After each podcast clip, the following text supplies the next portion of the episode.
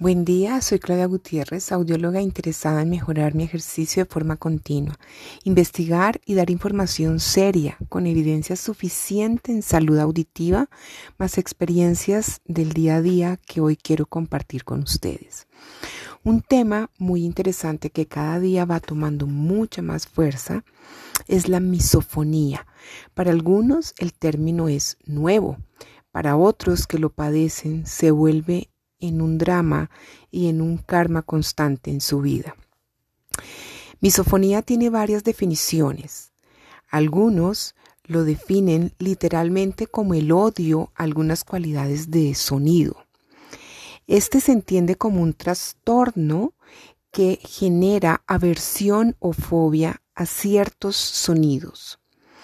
Esta aversión o fobia desencadena respuestas emocionales o fisiológicas que algunos en el entorno de quien padece la misofonía podría verla como una respuesta exagerada e irracional en algunas circunstancias.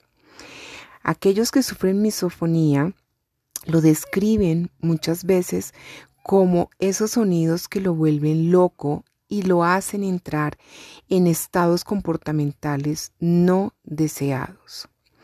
Las personas con misofonía a menudo informan que hay sonidos relacionados a nivel bucal o algunos ruidos, inclusive como la respiración o masticación, que pueden generar en ellos aversión.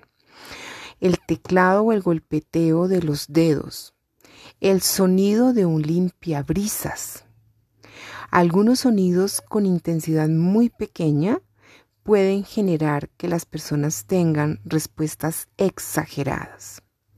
Algunas personas con misofonía a menudo también reaccionan a estímulos visuales que acompañan estos sonidos.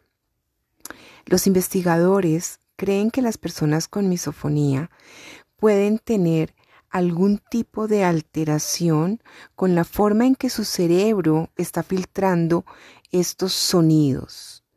Y estos sonidos se vuelven de manera sensitiva, fisiológica, exagerado en el procesamiento auditivo.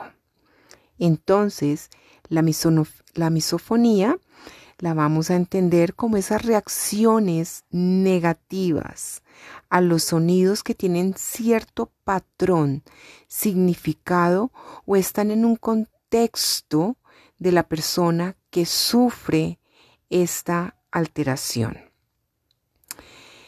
Eh, algunas investigaciones consultadas indican que la misofonía puede ser bastante común y que ocurre inclusive en el 20% de la población. No se conoce una causa única. Hay bastantes teorías el día de hoy que hablan de cuál podría ser su origen, pero lo que sí coinciden es que hay algo que está alterando ese funcionamiento a nivel auditivo y a nivel de eh, todo el proceso del sistema nervioso central. Las personas que padecen esta condición pueden reaccionar de forma ansiosa, con incomodidad, ganas de huir, con asco y en respuestas más serias, inclusive con furia, con odio, con pánico y estrés. Algunos de esos sonidos misofónicos que han logrado las investigaciones em, detectar en pacientes que padecen misofonía se eh, rotulan en ronquidos, silbidos, sollozos, masticar con la boca abierta, hablar con la comida en la boca, rechinar los dientes, hacer carraspeos, inclusive sorber. Imagínense ustedes una situación de estas, cómo puede provocar un cambio en la vida social de las personas que padecen de misofonía, desarrollando ansiedad, encontrando situaciones que no les van a permitir tener un buen desempeño inclusive a nivel familiar. Eh, hoy se hacen muchas pruebas, eh, se está trabajando mucho en cuál va a ser la mejor manera de encontrar estos diagnósticos. La misofonía también se ha encontrado en trastornos como em, trastornos de alimentación, por ejemplo. Se ha encontrado en trastornos obsesivos compulsivos. Eh, en algunos pacientes con algunas características de mm, alteración bipolar. Entonces, cada día vamos encontrando nuevas investigaciones y cada vez tiene más fuerza el que el trastorno tiene su base a nivel cerebral. Para muchos es una interrupción de conectividad de las partes del cerebro que procesan la estimulación sonora con esta respuesta fisiológica y emocional de tendencia a huir de estos sonidos. ¿Cuál es el pronóstico que dicen los eh, científicos de las personas que padecen misofonía? Mm, ellos eh, dicen que los problemas pueden resultar eh, eventualmente catastróficos si no se hace intervención adecuada, pero que la mayoría de los casos con una buena intervención vamos a tener éxito en las relaciones, inclusive en el poder mantener comportamientos eh, adecuados en escuela y en el trabajo. El 80% de los que padecen misofonía refieren alivios significativos con los tratamientos. Pero ¿cómo se trata? Básicamente hay que hacer una muy buena historia clínica, entender muy bien cómo está funcionando toda la estabilidad eh, y el equilibrio en la vida de quien padece el trastorno. Ya hoy existen a nivel global asociaciones de personas que padecen el trastorno y hacen eh, inclusive valoraciones y algún tipo de acompañamiento gratuito.